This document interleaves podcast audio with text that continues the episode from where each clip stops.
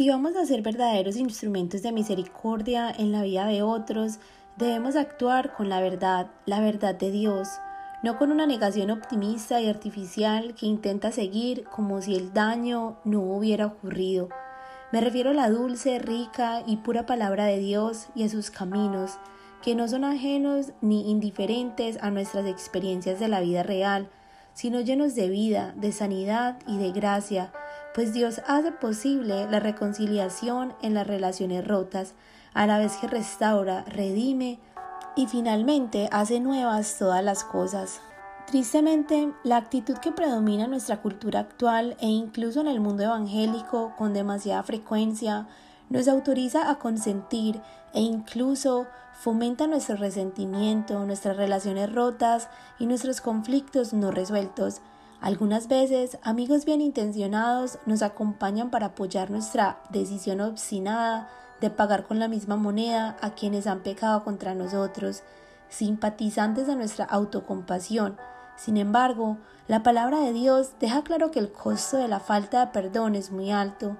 No podemos esperar vivir en paz con Dios o experimentar su bendición en nuestra vida si rehusamos perdonar a nuestros deudores. Hacerlo es obstruir su gracia y permitirle a Satanás que gane ventaja sobre nosotros, como lo dice 2 Corintios 2.11. Las heridas que te han infligido no se aliviarán si las acumulas y las dejas infectar.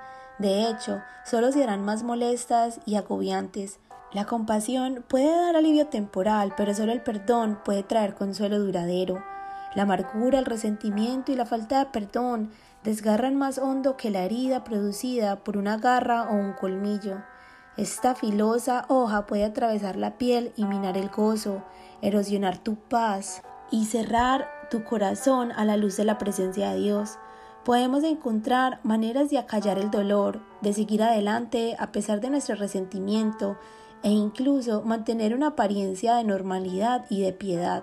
Pero con todo esto, nuestro espíritu interior sufre los signos delatores de esos dientes lacerantes y de la tenebrosa condición en la que hemos decidido vivir.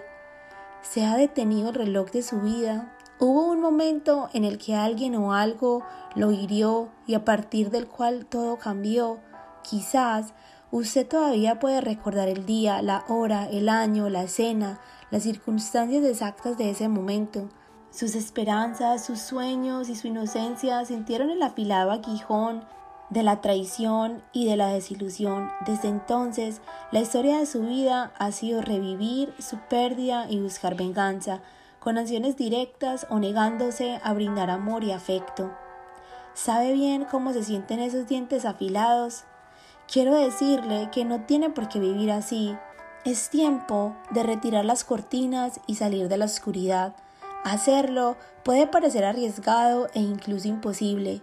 El proceso puede ser doloroso, pero hay vida, hay salud y todo un mundo nuevo fuera de esa oscuridad, de esas mojosas paredes del dolor y de la desilusión tras las cuales ha preparado su corazón.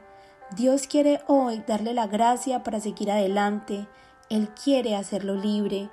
La verdad del perdón es que no es un método que se pueda aprender, sino más bien una verdad que debe vivirse y obedecerse.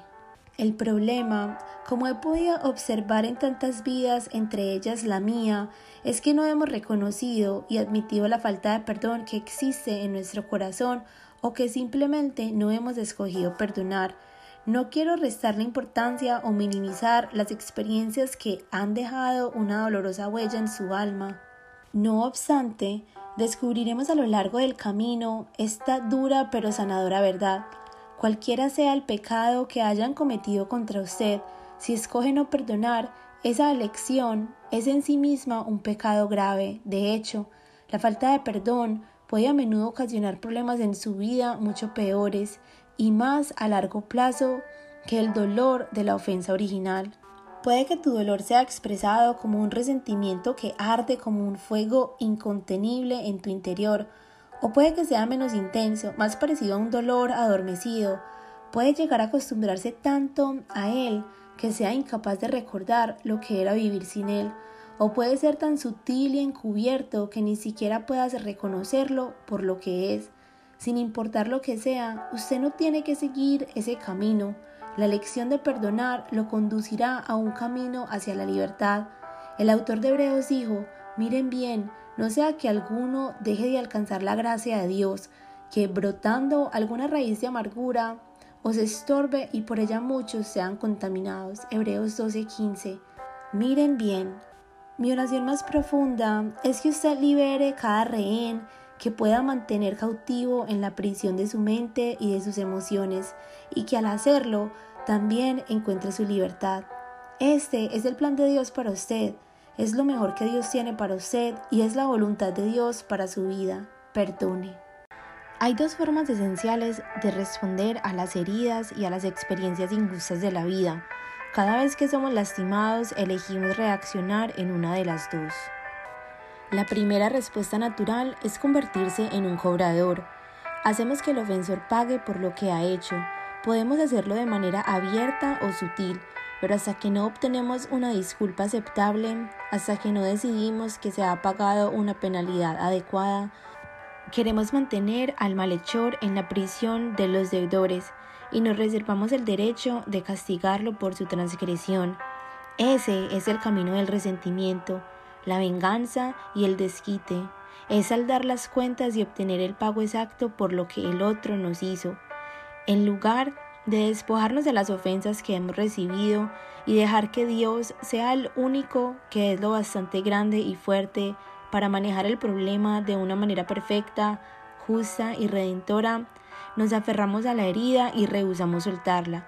Así, mantenemos a nuestro ofensor como un rehén. Eso pensamos.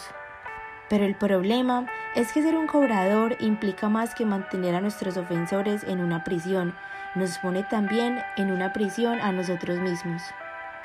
Cobrar deudas es la respuesta natural de seres pecadores por sufrir daño, abuso o maltrato. Eso siempre produce el amargo fruto de un dolor y un resentimiento más profundo y de mayor esclavitud. Pero hay otro camino, un camino mejor, y es el camino de Dios. Este camino es renunciar, para no ser cobradores de deudas, que es el camino del resentimiento y la venganza, Dios nos llama a la elección pura y poderosa del perdón y seguir hasta donde sea posible el camino de la restauración y de la reconciliación. En realidad, las escrituras no lo presentan como una opción, es más que todo un mandamiento de parte de Dios, Colosenses 3:13 dice, de la manera que Cristo os perdonó, así también hacedlo vosotros. También Jesús lo dijo en Marcos 11:25, y cuando estéis orando, perdonad si tenéis algo contra alguno. La expresión algo contra alguno incluye todo. Ninguna ofensa es demasiado grande, ningún ofensor sobrepasa el límite hasta donde nuestro perdón debe extenderse. Nuestra comunión con Dios lo exige y depende de esto. Así que si nosotros como creyentes nos empeñamos en no perdonar, nuestro corazón tendrá que enfrentar el hecho de que nuestras acciones vienen a ser desobediencia. Perdonar no es una opción de tomarla o dejarla, que solo es un supercristiano capaz de hacerlo.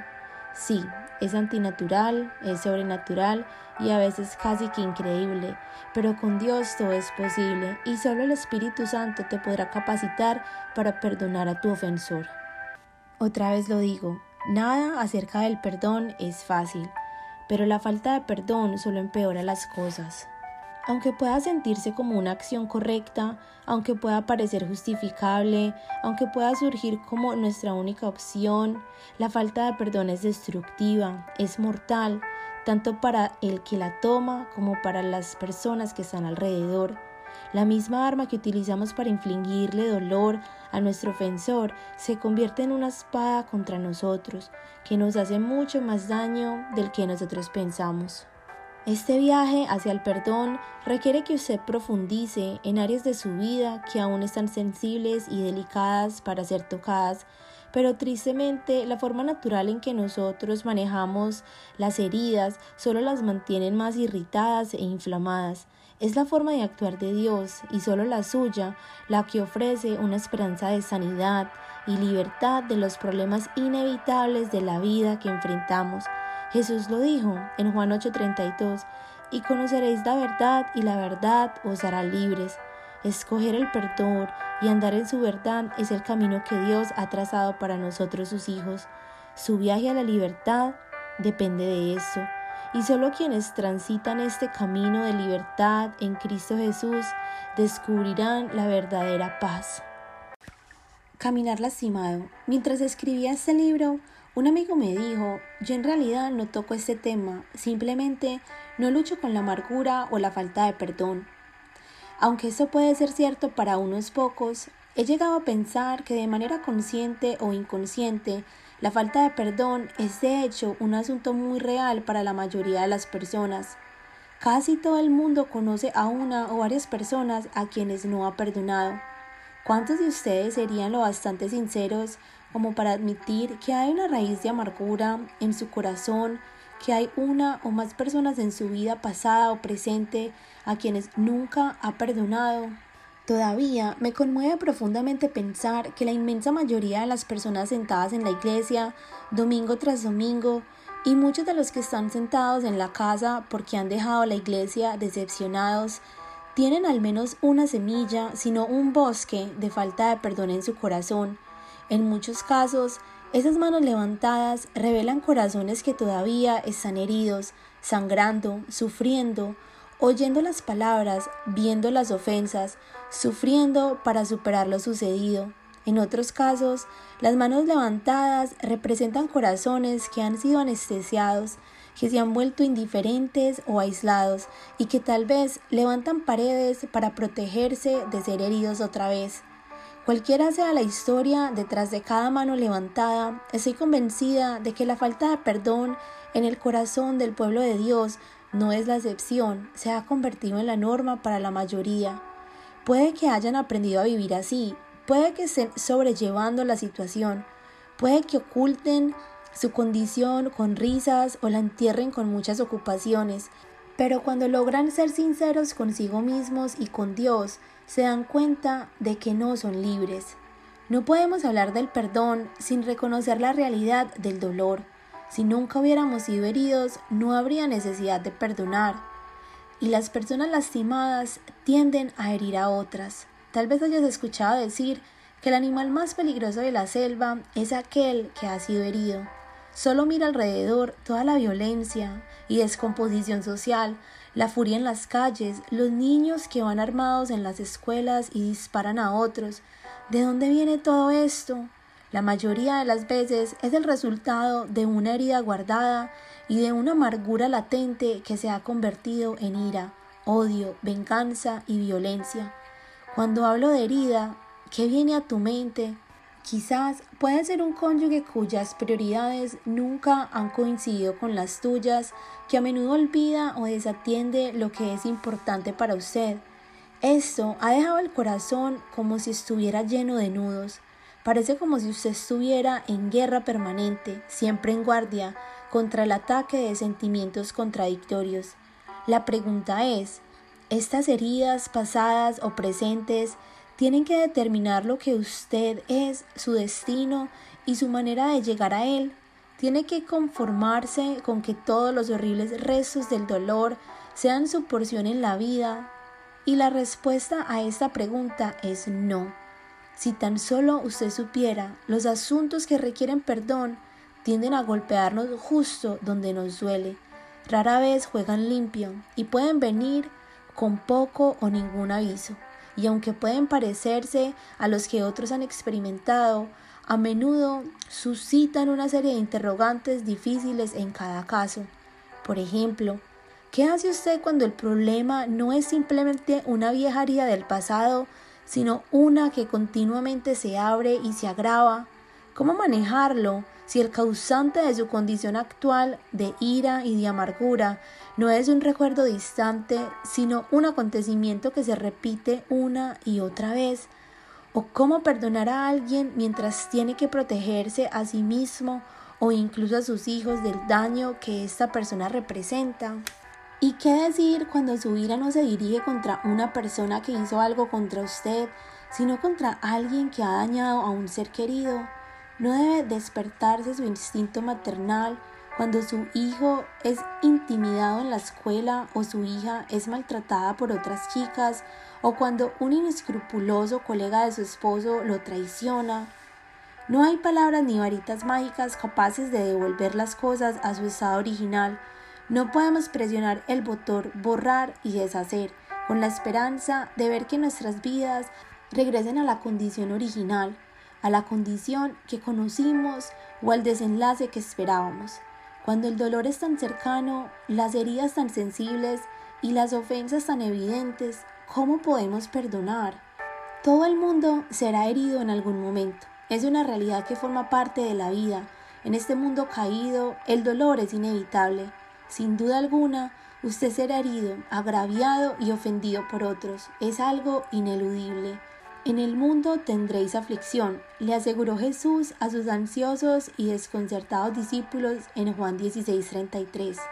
El resultado de nuestra vida no depende de lo que nos pasa, sino de cómo respondemos a lo que nos pasa. Es decir, lo que somos, cómo funcionamos, nuestro bienestar personal, nuestro futuro, nuestras relaciones, nuestro servicio, Nada de eso está determinado en última instancia por cosa alguna que hayan hecho o puedan hacer para herirnos. Dejarán huella en nuestro corazón que siempre serán parte de nuestras experiencias. Con todo, esos sucesos, por horrendos que sean, no tienen el poder para controlar el fin de nuestra vida. Gran parte de lo que nos sucede escapa nuestro control.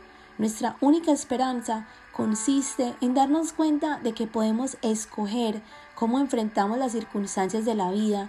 Dichas respuestas son las que determinan el resultado de nuestra vida, sin importar cuán atado haya quedado por su respuesta a las heridas que otros le han infligido, le aseguro que aceptar esta verdad es el punto de partida de su viaje hacia la libertad. Cuando como hijos de Dios comprendemos que su gracia es suficiente para cada situación, que por el poder de su Espíritu que mora en nosotros tenemos la capacidad de responder con gracia y perdón a quienes han pecado contra nosotros, dejamos de ser las víctimas de la situación. Entonces somos libres para sobreponernos a cualquier acto que puedan haber cometido contra nosotros, para crecer por medio de Él y para convertirnos en instrumentos de gracia, reconciliación y redención en la vida de otras personas heridas e incluso en la de nuestros ofensores. Sí, podemos ser libres si elegimos serlo. Dios usa las experiencias de nuestra vida, incluso las difíciles, para hacer algo único en nosotros, disciplinarlos para lo que es provechoso, como lo dice Hebreos 12, 10 sí, para nuestro bien. Es verdad que ninguna disciplina al presente parece ser causa de gozo, sino de tristeza, pero después da fruto apacible de justicia a los que en ella han sido ejercitados. Versículo 11. Si usted ha sido herido o maltratado de alguna manera, Él no le dice que se deshaga del problema y lo controle, que madure y siga adelante con eso. No, la enseñanza de Hebreos 12 debe animarnos a pensar que Dios considera estos asuntos de suficiente importancia como para requerir su especial cuidado y atención. Él quiere usar estas experiencias dolorosas para entrenar nuestro espíritu y que alcancemos madurez. Ellas son parte de su propósito eterno y su plan para moldearnos y conformarnos a la imagen de Jesús, para que Él pueda glorificarse en nuestra vida. Esta perspectiva nos ofrece esperanza, nos anima y nos da fuerza para perseverar al saber que hay un fin y que vemos una meta que vale la pena. Nos capacita para soportar el dolor y aceptar cualquier proceso que Dios considera necesario para nuestro aprendizaje y crecimiento. Y este es el camino hacia la integridad, la sanidad y el bienestar espiritual. Esto es exactamente lo que el autor de Hebreos nos dice también en los versículos 12 y 13 por lo cual levantad las manos caídas y las rodillas paralizadas, y haced sendas derechas para vuestros pies, para que lo cojo no se salga del camino, sino que sea sanado. Dios tiene un propósito con esto, Usted puede confiar en Él. De hecho, su voluntad de participar en su vida, aun como un padre que disciplina, nos muestra no su desaprobación, sino su amor. Cuando lo recibimos con un corazón sensible y sumiso, la disciplina de Dios nos asegura que estamos en relación con Él, que le pertenecemos a Él y que somos sus hijos. En lugar de resentirnos contra las personas que Dios usa como instrumentos para nuestra disciplina o de responder de forma pecaminosa a los problemas que enfrentamos, este es el reto que tenemos por delante. Hebreos 12, 14 y 15 dice, Seguid la paz con todos y la santidad, sin la cual nadie verá al Señor. Mirad bien, no sea que alguno deje de alcanzar la gracia de Dios, que brotando alguna raíz de amargura os estorbe y por ella muchos sean contaminados. Cuando somos lastimados, sin importar cuál seria haya sido la ofensa o profunda la herida, Dios ofrece su gracia para ayudarnos a enfrentarla y perdonar a quien la cometió. En este punto tenemos dos opciones.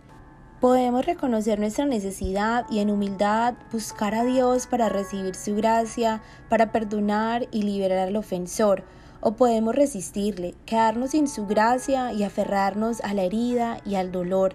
Pero si tomamos esta última decisión, la amargura echará raíces en nuestro corazón, a su tiempo, esa raíz brotará y nos causará problemas no solo a nosotros, sino a quienes nos rodean, los cuales serán afectados por nuestro espíritu rencoroso y amargo.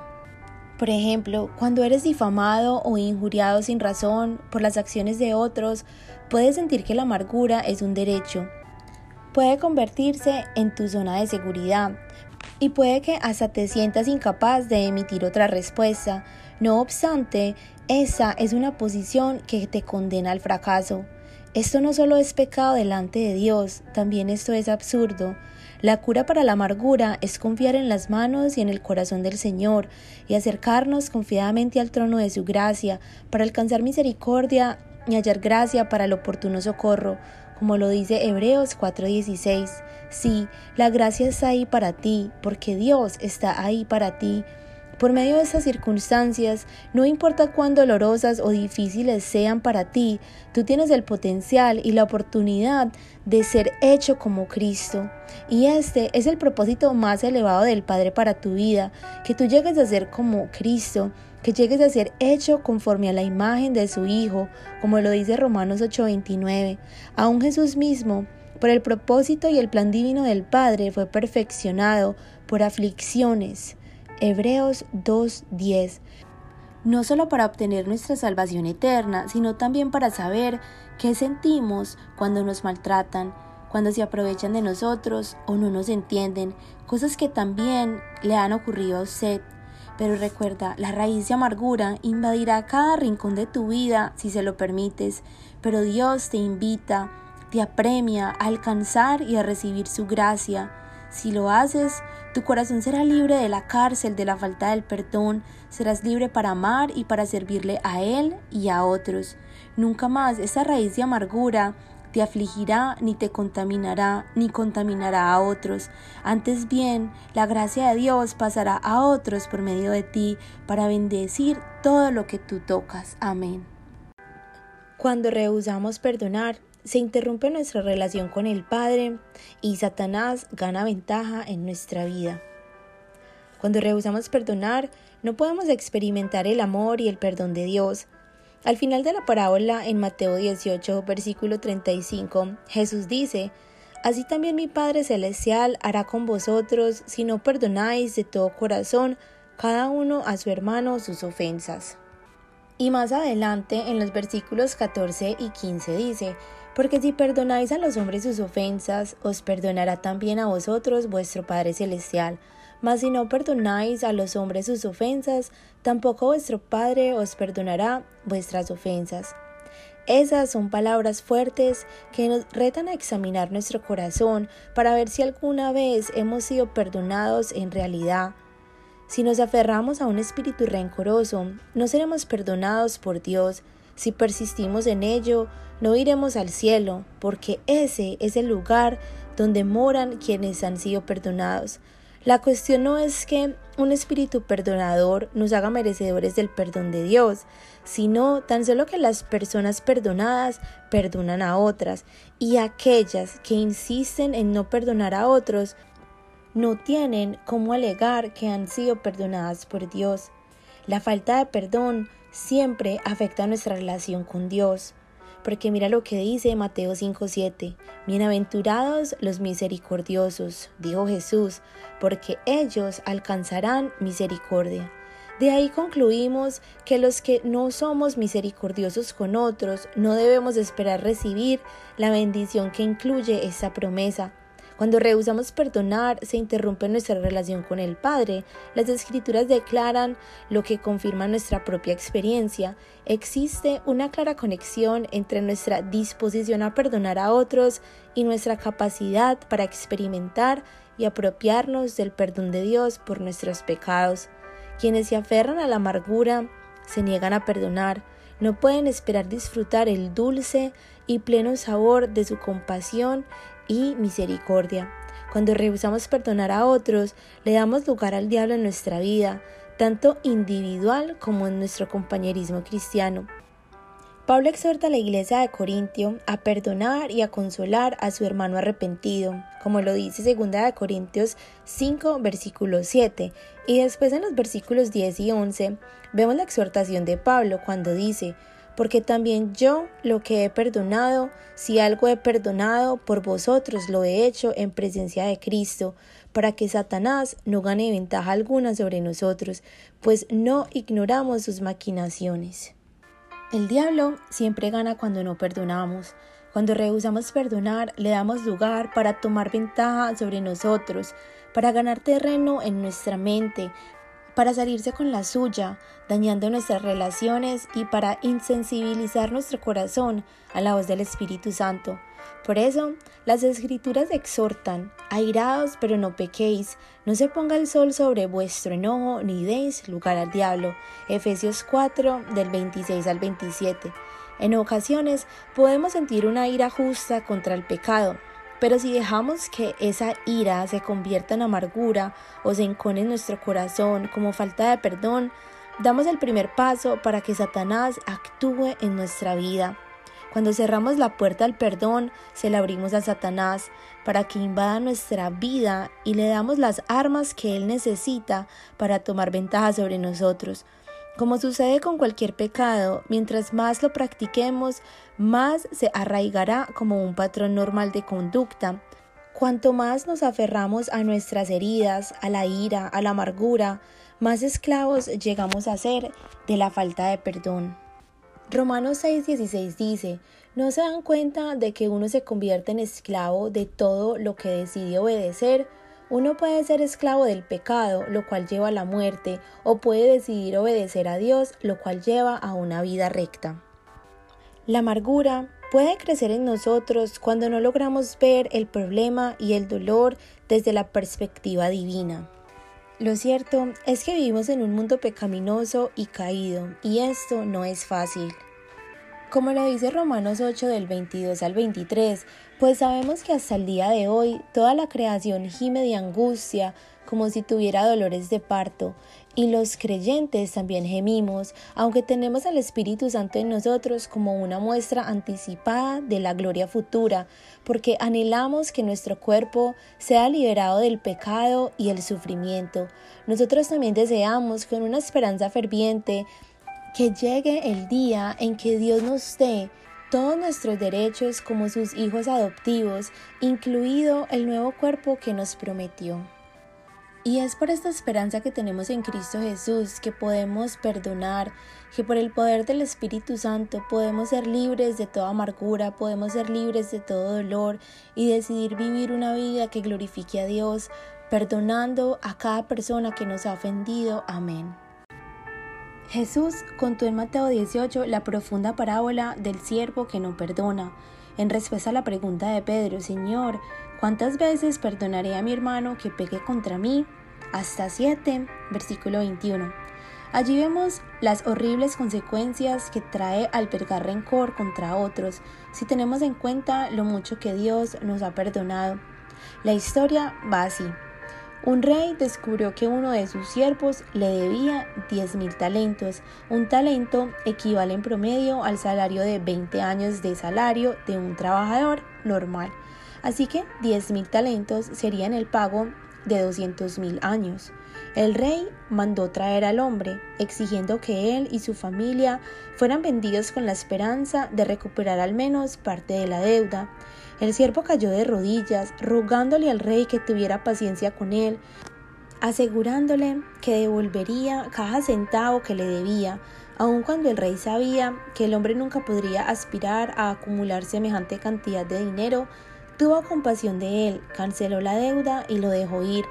Cuando ese siervo regresó a su casa como un hombre perdonado, salió a buscar a uno de sus compañeros que le debía cien denarios, y haciendo de él le ahogaba, diciéndole, Págame lo que me debes. Versículo 28.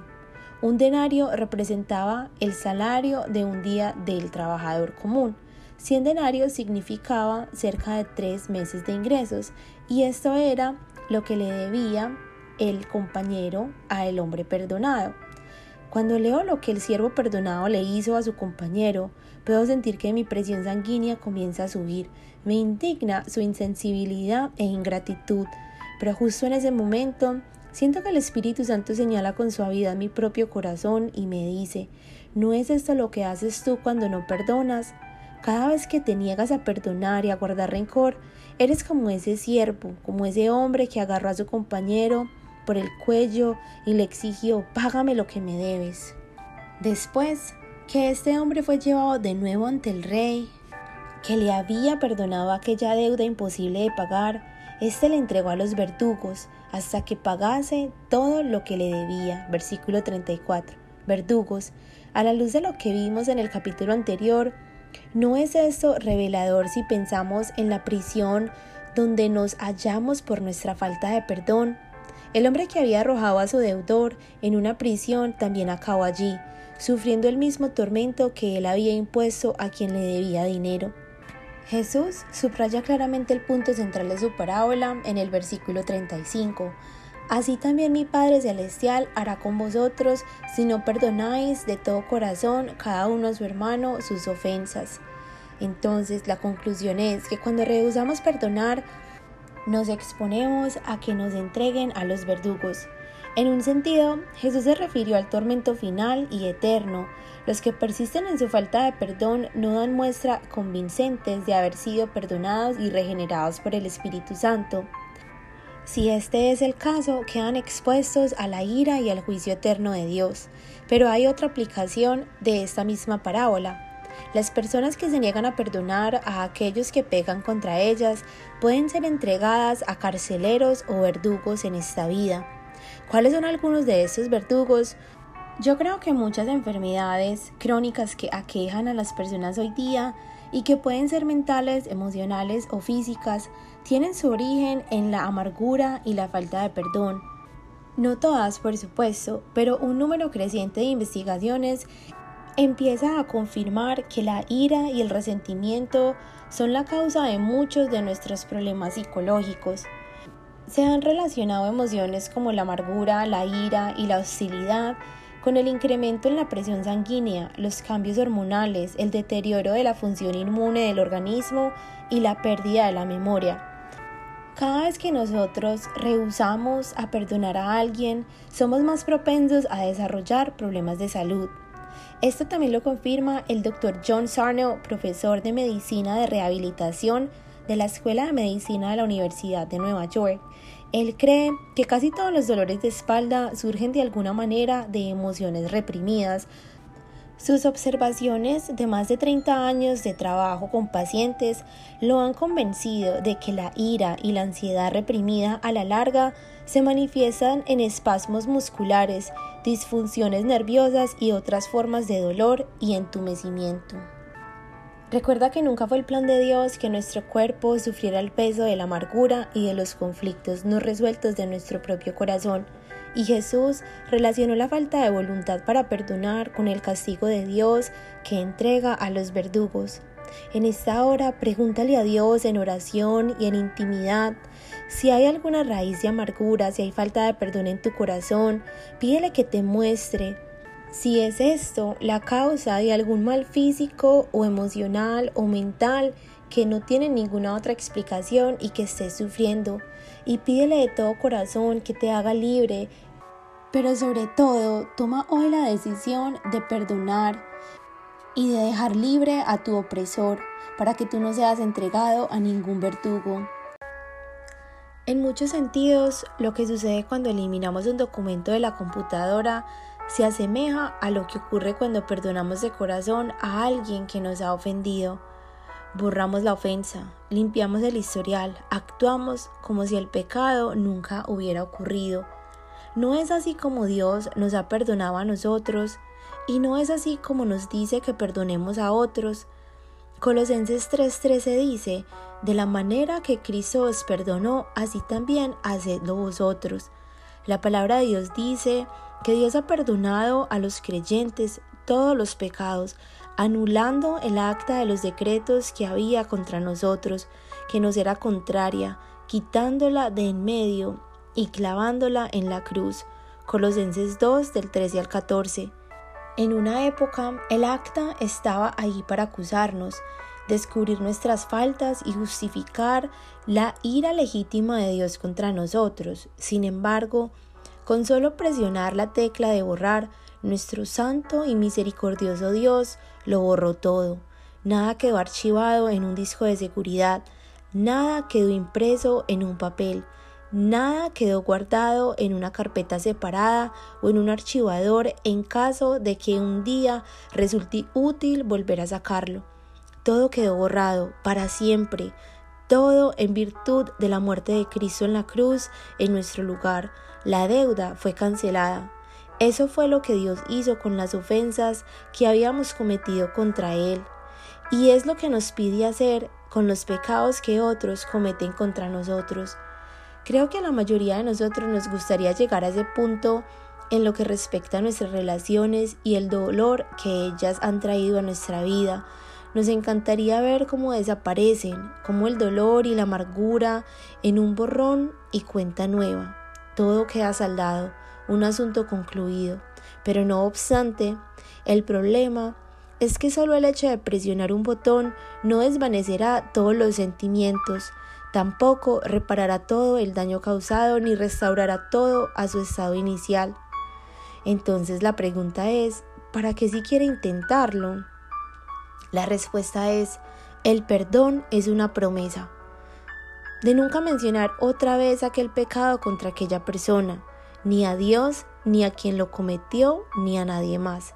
Es la decisión deliberada de enfrentar el pecado de otro y eliminarlo, presionando el botón borrar, limpiándolo de nuestra pizarra. Con la promesa del perdón, renunciamos a nuestro derecho de castigar al ofensor o de hacerlo pagar por lo que nos hizo. Su historial ha quedado en blanco.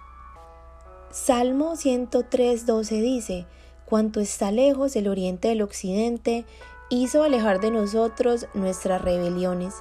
Por la sangre expiatoria de su Hijo, Dios ha escogido no recordar nuestras ofensas. Él les ha dado la espalda. Esta es una promesa con la que podemos contar hasta la eternidad. El perdón es en verdad el tema central, el corazón mismo del Evangelio. Inclusive nuestras excusas para no perdonar nos llevan siempre a la cruz al lugar donde el perdón fue aplicado de manera perfecta y fue aplicado de manera perfecta para nosotros, para personas imperfectas, para personas que no lo merecíamos, que no sabíamos que lo necesitábamos y que tal vez ni siquiera lo queríamos. Más que nadie, nosotros debemos apreciar la dicha del perdón, conscientes del inmenso tesoro que hemos recibido al ser perdonados de manera pura y perfecta por nuestro buen Dios. Pero más allá de esto, cuando extendemos a otros el perdón que Cristo nos ofreció en la cruz, reflejamos la misericordia y la gracia de Dios a un mundo que con tanta desesperación necesita ser perdonado. En lo que respecta al perdón, nuestro Señor nunca nos mandaría hacer algo para lo cual Él no nos ha facultado también. Aunque el perdón en realidad es costoso, está al alcance de aquellos de cuyo interior fluye la vida de Cristo no es de nuestro perdón, sino de algo que sobrepasa nuestra bondad, que depende de la sanidad del mundo. Es una obra del Señor en nuestros corazones. Cuando Dios nos dice que amemos a nuestros enemigos, también nos da el amor que completa el mandamiento. Sí, usted puede hacerlo, porque Él puede hacerlo en ti. Es una promesa. Las escrituras nos recuerdan que Dios echará en lo profundo del mar todos nuestros pecados. Miqueas 7:19. No algunos, sino todos. Una cosa es caer mal y otra cosa es ser despreciado, odiado, escupido, ridiculizado, humillado, traicionado y que le deseen la muerte a uno. A esos pecados de todos nosotros le suman los que cometemos, los que conocemos muy bien y que añadieron a la culpa que Jesús soportó en la cruz. Con todo esto, el mismo Dios que borra tus rebeliones y no se acordará más de tus pecados, como lo dice Isaías 43:25, quien nos encontró muertos en pecados y nos dio vida juntamente con Cristo por su gran amor con que nos amó. Efesios 2 del 4 al 5. Oremos, Señor, yo sé que en mi corazón no está ese gran amor natural por la persona que ha arruinado mi vida, pero sé que el poder y la belleza de la vida cristiana transformada radica en que tú, Señor, eres el que produce en mí el querer como el hacer por tu buena voluntad, como lo dice Filipenses 2.13.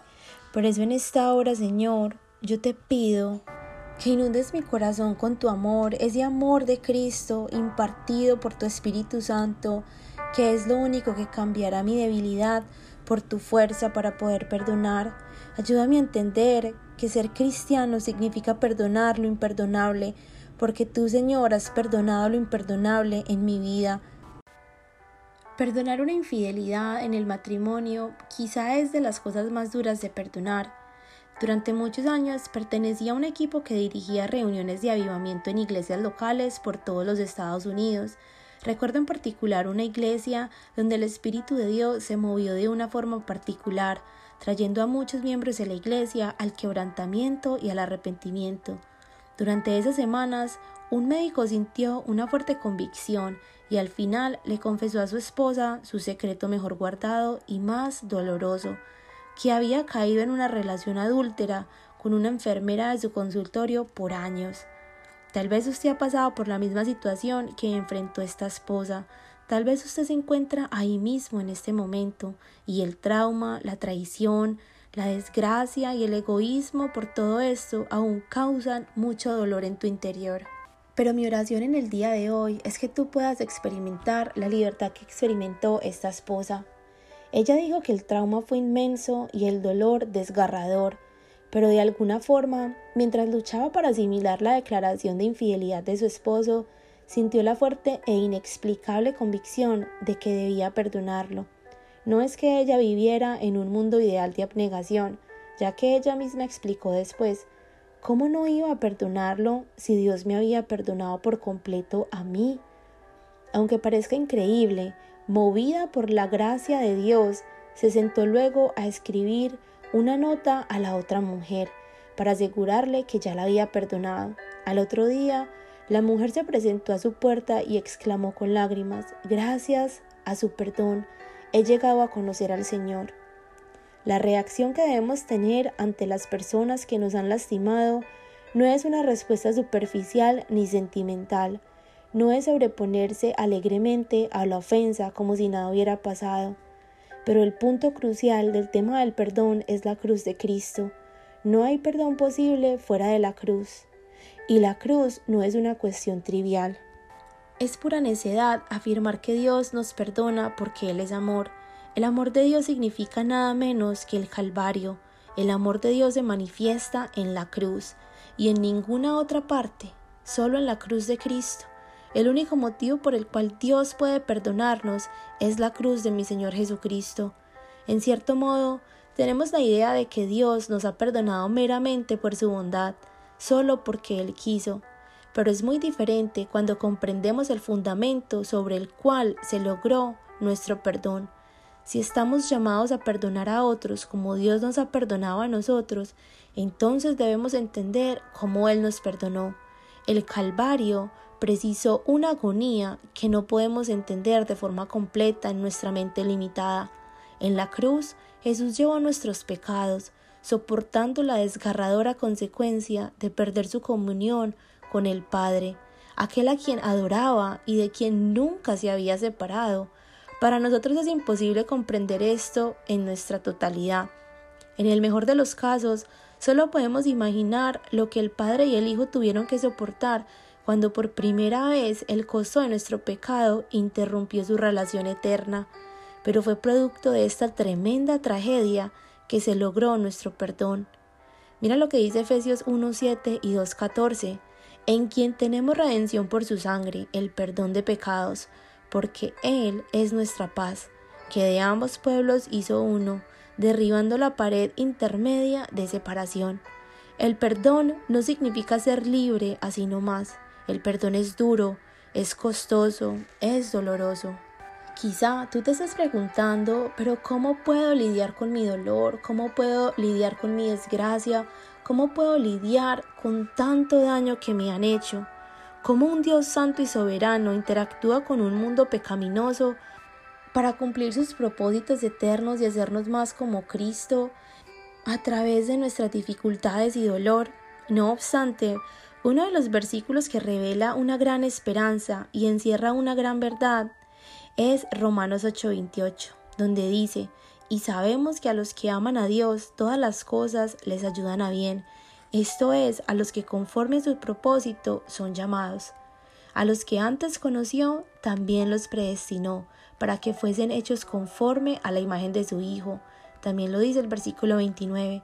Si usted es un hijo de Dios, Tenga por cierto que la prueba que enfrenta, no importa cuán mala, injusta o desviada pueda ser o pueda haber sido, será usada en las manos providenciales y expertas de nuestro buen Dios para llevarlo a un buen término, a un lugar más profundo en el corazón de Dios, de mayor dependencia y confianza en Él, y a ser perfeccionado en la semejanza de Cristo. Amén cómo un Dios santo y soberano interactúa con un mundo pecaminoso para cumplir sus propósitos eternos.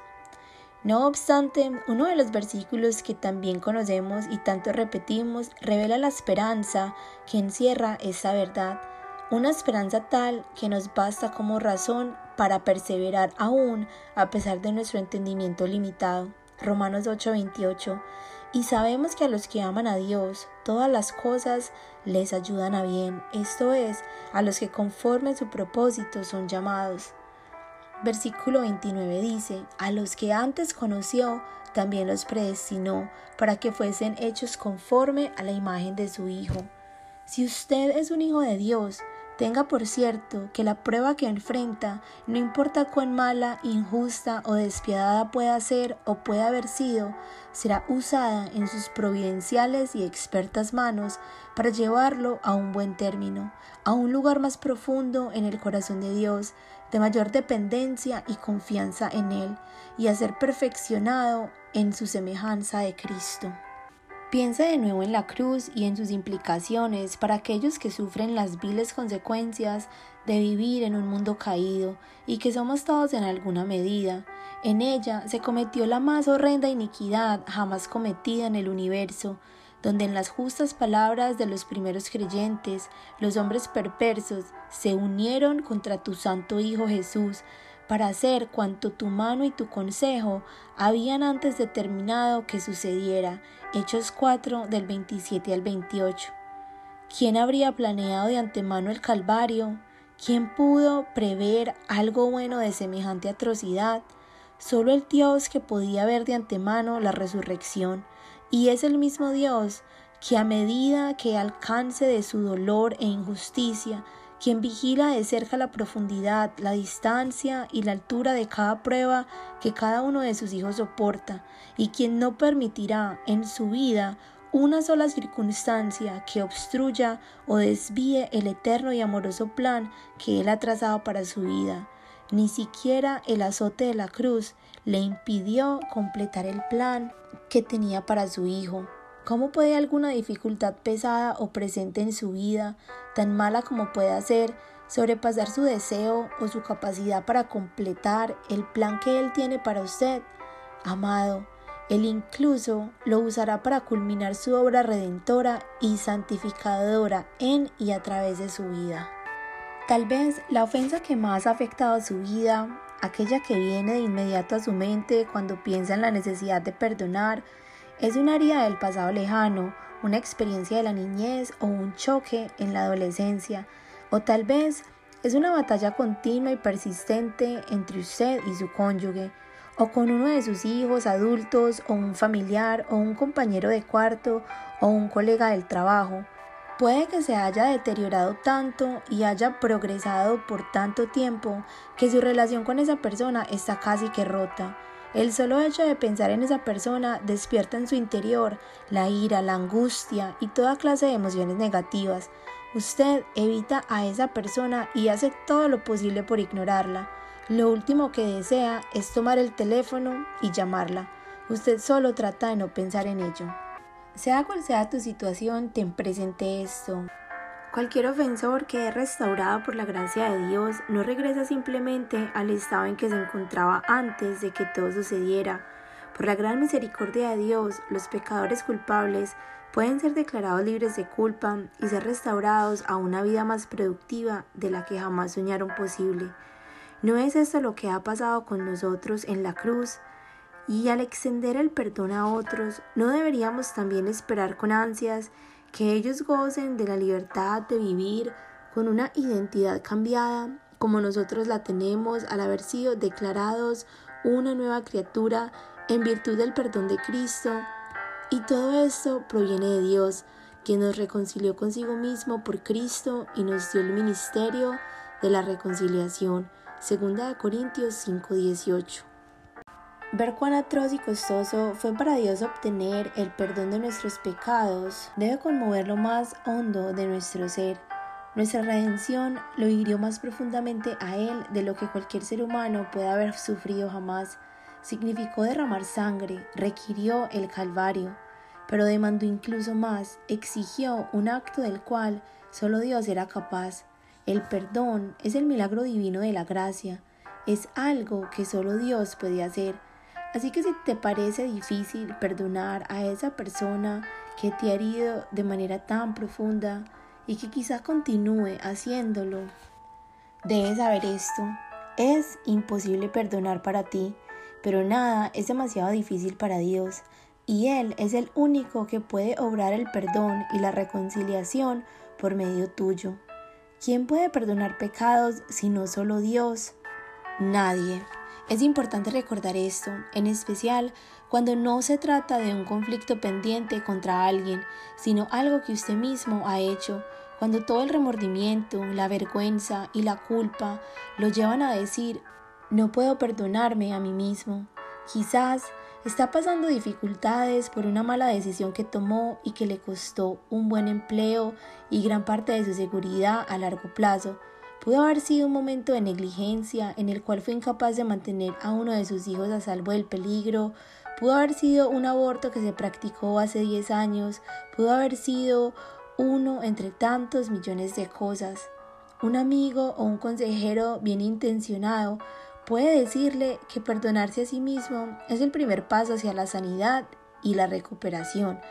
El problema con este consejo es que no es bíblico. En ninguna parte de las escrituras encontramos que Dios nos instruye a tratar con nuestras penas de esta forma.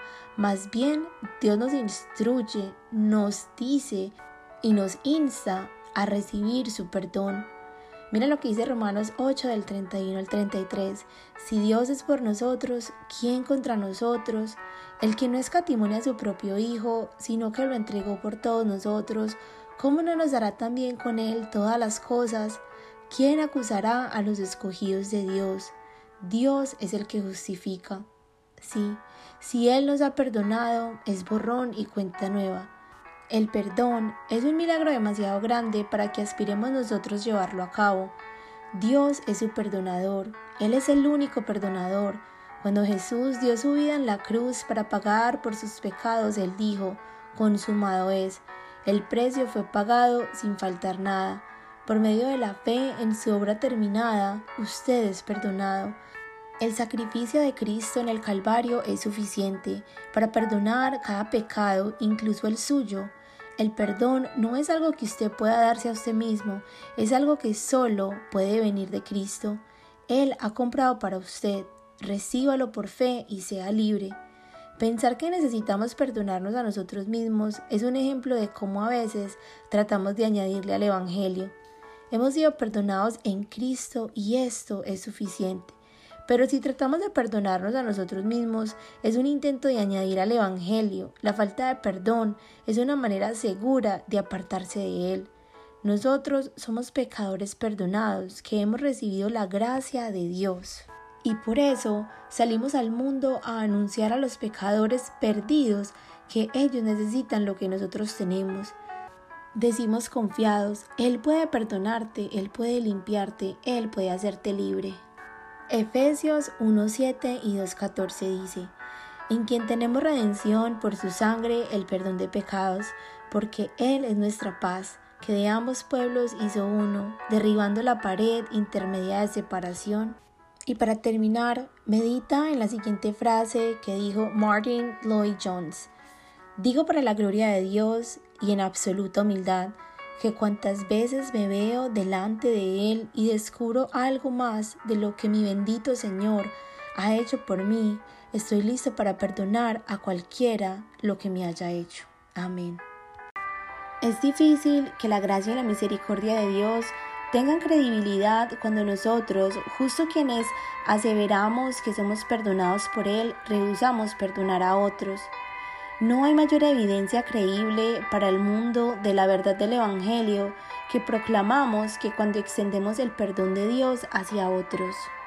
Pregúntele al apóstol Pablo, pídale que recuerde un día cuando de pie, justo al lado de una multitud furiosa, cuidaba los mantos de aquellos que asesinaban a uno de esos blasfemos llamado Esteban.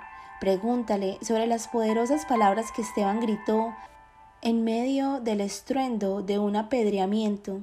Estoy segura de que Pablo, al adquirir después mayor conciencia de su verdadera identidad en Cristo, y al conocer lo que Jesús había dicho mientras moría en la cruz, recordó aquellas palabras similares a las de Esteban. Hechos 7:60. Señor, no les tomes en cuenta este pecado. Ahí estaba un hombre, Esteban, que había actuado de las dos maneras. Lo que él había recibido de Cristo lo extendió a sus asesinos por medio de Cristo. La cruz había hecho la conexión, recibir el perdón y dar el perdón. Dios quiere hacerlo libre. Hoy párese junto a la cruz de Jesús y contemple lo que Él soportó para obtener su perdón, la agonía que padeció para que usted pudiera ser libre. Oiga cómo extiende el perdón a sus perseguidores y deje que su voz quite la espada de su mano.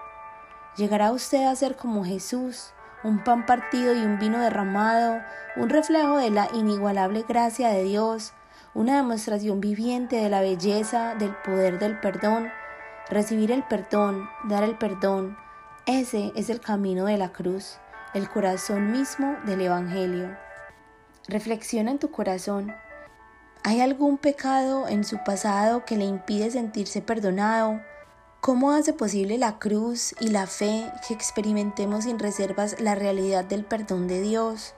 ¿Qué tanto refleja su vida el corazón perdonador de Dios hacia los pecadores, ¿Hace usted que el Evangelio sea creíble para otros por su manera de reaccionar ante aquellos que le han hecho daño? Dedique un momento a meditar en la cruz. ¿Qué significa la muerte de Cristo para usted como un pecador? ¿Qué significa para usted la muerte de Cristo como alguien contra quien otros han pecado? Como dice William Blake, la gloria del cristianismo es conquistar por medio del perdón. Pero perdonar es un arte. Perdonar a otros es mucho más que conocer el por qué y el cómo.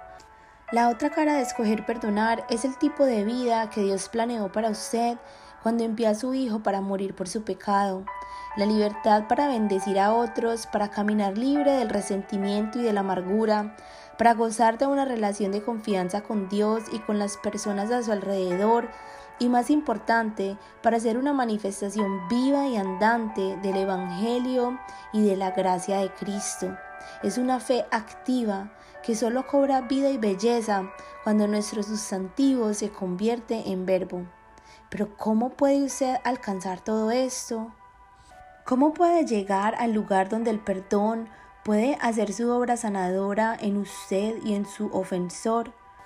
¿Cómo puede liberarse de un problema que durante gran parte de su vida ha sido como una olla a presión a punto de estallar? ¿Cómo sobrepone a una ofensa tan arraigada en su corazón que ha determinado lo que usted es y su manera de afrontar la vida? He visto que el Señor concede la gracia para perdonar en situaciones que parecen imposibles. Quiero sugerirle tres pasos prácticos que puede dar para acelerar y consolidar su perdón hacia otros. No quiero dar a entender que el perdón sea fácil o reducirlo todo a una fórmula de tres pasos. Yo entiendo y reconozco esos recuerdos, emociones y relaciones dolorosas que todos hemos experimentado y que pueden requerir más sanidad. Sin embargo, he descubierto que estos pasos resultan útiles para iniciar el proceso y encaminar a las personas a la libertad. Como punto de partida en el camino de perdón, el paso número uno es identifique las personas que le han hecho daño y las formas en que ellos han pecado contra usted. El perdón no significa negar que hubo una ofensa. He aquí una buena forma simple de hacer esto. Tome una hoja de papel en blanco y dibuje dos líneas verticales, formando tres columnas parejas en la página. En la columna de la izquierda, escriba los nombres de todas aquellas personas que han pecado contra usted, con las cuales aún tiene asuntos pendientes en su corazón. Usted sabe quiénes son. Una madre, un padre, un padrastro o una madrastra, un hermano, una hermana, un antiguo empleador o pastor, un vecino, un hijo o una hija, un excónyuge, haga la lista. Luego, en la columna del medio, junto a los nombres que anotó, escriba las ofensas específicas que cada uno ha cometido contra usted. ¿Cómo le hicieron daño? Sea específico. Es importante comprender que el perdón no significa negar que hubo una ofensa. Eso no es sincero, eso es una negación. El verdadero perdón no es un asunto de juegos mentales y mundos del sueño, no es escapar de la realidad, sino encararla y enfrentarla a la manera de Dios. Lo que otros le hicieron estuvo mal, ellos lo hirieron, y Dios no quiere que usted escape de su dolor, sino que acuda a Él en medio de su sufrimiento, que lo encare en toda su dimensión, que le permita a Él ayudarlo justo donde siente ese dolor y darle la gracia para ser libre de cualquier esclavitud a esa herida. Si hay alguien a quien debe perdonar, es probable que usted no necesite ir muy lejos para saber quién es y por qué. Trate con los asuntos que sabe que necesita enfrentar, aquellos que están claros en su mente y confíe en el Señor para traer a su memoria cualquier otra ofensa que usted tenga que perdonar. Anote cualquier herida del pasado o del presente y de la cual usted es consciente. No las evada, véalas como los pecados reales que son. Número 2. Asegúrese de tener su conciencia limpia en relación con cada uno de los individuos de su lista. Pregúntese, ¿cómo he respondido a estas personas? Luego anote su respuesta. ¿Los he bendecido? Los he amado, he orado por ellos, los he perdonado. ¿O sería más cierto decir que usted les ha negado su amor, que ha estado resentido y airado con ellos? Usted no puede perdonar realmente hasta que tiene su conciencia limpia en cuanto a aquellos que han pecado contra usted. Y permite además que Dios inspire su amor en su corazón hacia los que han fallado. La mayoría de veces el ofendido se convierte en el ofensor por su respuesta a la ofensa. En la mente del ofendido, esa respuesta puede tener completa justificación. Pero sea quien sea, contra quien sea que hayamos pecado, es nuestra responsabilidad pedirle perdón, como si fuéramos nosotros quienes iniciáramos todo el conflicto. Debemos ser responsables por nuestra respuesta pecaminosa hay situaciones en las que somos totalmente inocentes, en las que hicimos poco o nada para provocarlas y frente a las cuales hemos respondido con perdón continuo sin guardar rencor alguno. Sin embargo, muchas veces somos prontos a pasar por alto nuestra parte de la culpabilidad, somos prontos como la otra persona con la suya. Con frecuencia, esto deja mucha responsabilidad en el aire, donde puede seguir diseminiendo su veneno y perpetuando el daño. En el Sermón del Monte, Jesús nos recuerda que es mucho más fácil ver los errores de los demás que nuestras propias faltas.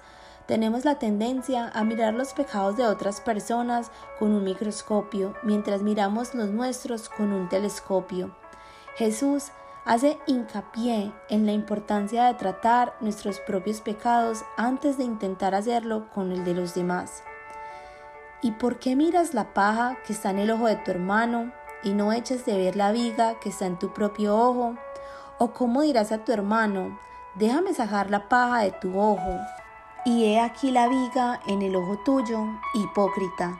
Saca primero la viga de tu propio ojo y entonces verás bien para sacar la paja del ojo de tu hermano.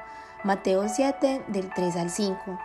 Esto no es quitarle importancia a lo que su hermano pueda haberle hecho. Es solo que si usted no ha confesado su pecado, le resultará difícil ser objetivo en cuanto al pecado del otro o útil a la hora de ayudarle a deshacerse del mismo, ni qué decir de ser hipócrita. Así que sea franco y cuestiónese. ¿El pecado de alguien ha engendrado algún pecado en su vida? Entonces confiéselo. Y si es posible y pertinente a la persona misma en cuestión, no lo haga de tal forma que usted se justifique ni inculpe al otro por haberlo empujado a pecar, tampoco que lo conduzca a pecar aún más alimentando su ira contra ella. Lo que Dios dice es asuma su propia responsabilidad, ¿Lo has hecho? Si no, humíllese, vaya y busque el perdón, asegúrese de tener limpia su conciencia. Una vez que ha identificado a aquellas personas que le han hecho daño y que su conciencia esté limpia ante el Señor y ante ellas, que usted ha buscado el perdón por todo lo que le ha hecho a ellas, por contribuir a lo que sucedió o por reaccionar hacia ellas con actitudes y conductas pecaminosas, entonces es tiempo de tomar el próximo paso y quizá el más duro de su viaje. Número 3. Escoja perdonar de forma completa a cada persona que ha pecado contra usted. Aquí es donde se pone difícil el asunto. Es aquí donde todas las partes delicadas y heridas de sus emociones pueden clamar para protegerse y protestar. Y es donde el enemigo hará todo lo posible para impedirle cumplir con el mandato de Dios y llevar a cabo su cometido. Pero es ahí donde tiene que ir si quiere ser libre. Escoja perdonar a cada individuo que ha pecado contra usted. Borre todo su historial, presione el botón de borrar, libérelos de su custodia. No es necesario que usted sienta ganas de hacerlo, ni que desee hacerlo. Pero si usted desea ser un hijo de Dios obediente, tiene que perdonar. Perdonad si tenéis algo contra alguno. Marcos 11:25. Pero ¿qué hago si no me han pedido perdón? ¿Qué pasa si mi ofensor piensa que no ha hecho nada malo? Bueno, por desdicha, su renuncia a arrepentirse le impedirá recibir el perdón de Dios y de tener una correcta relación con Él y también limitará su capacidad para tener una relación restaurada por completo con usted y con otros. Pero aunque la dureza de esa persona afecte su bienestar y sus relaciones hasta que enfrente y trate con sus pecados, y aunque esto pueda mantenerse cautivo, nadie puede obligarlo a usted a seguir como prisionero de su propio corazón, siempre que usted dé el valiente paso de perdonar esta es una elección que usted puede y debe hacer sin tener en cuenta que la otra persona esté o no en su viaje. Cuando atiende al Señor en este asunto, de no quedarse corto en perdonar de corazón a sus ofensores. No se limite a pedirle ayuda a Dios o a hablar de su necesidad de perdonar. Vaya al fondo del asunto y diga, Señor, por tu gracia y en obediencia a ti escojo perdonar borrar todo historial, presionar el botón de borrar, liberar al ofensor, soltar la ofensa, yo perdono.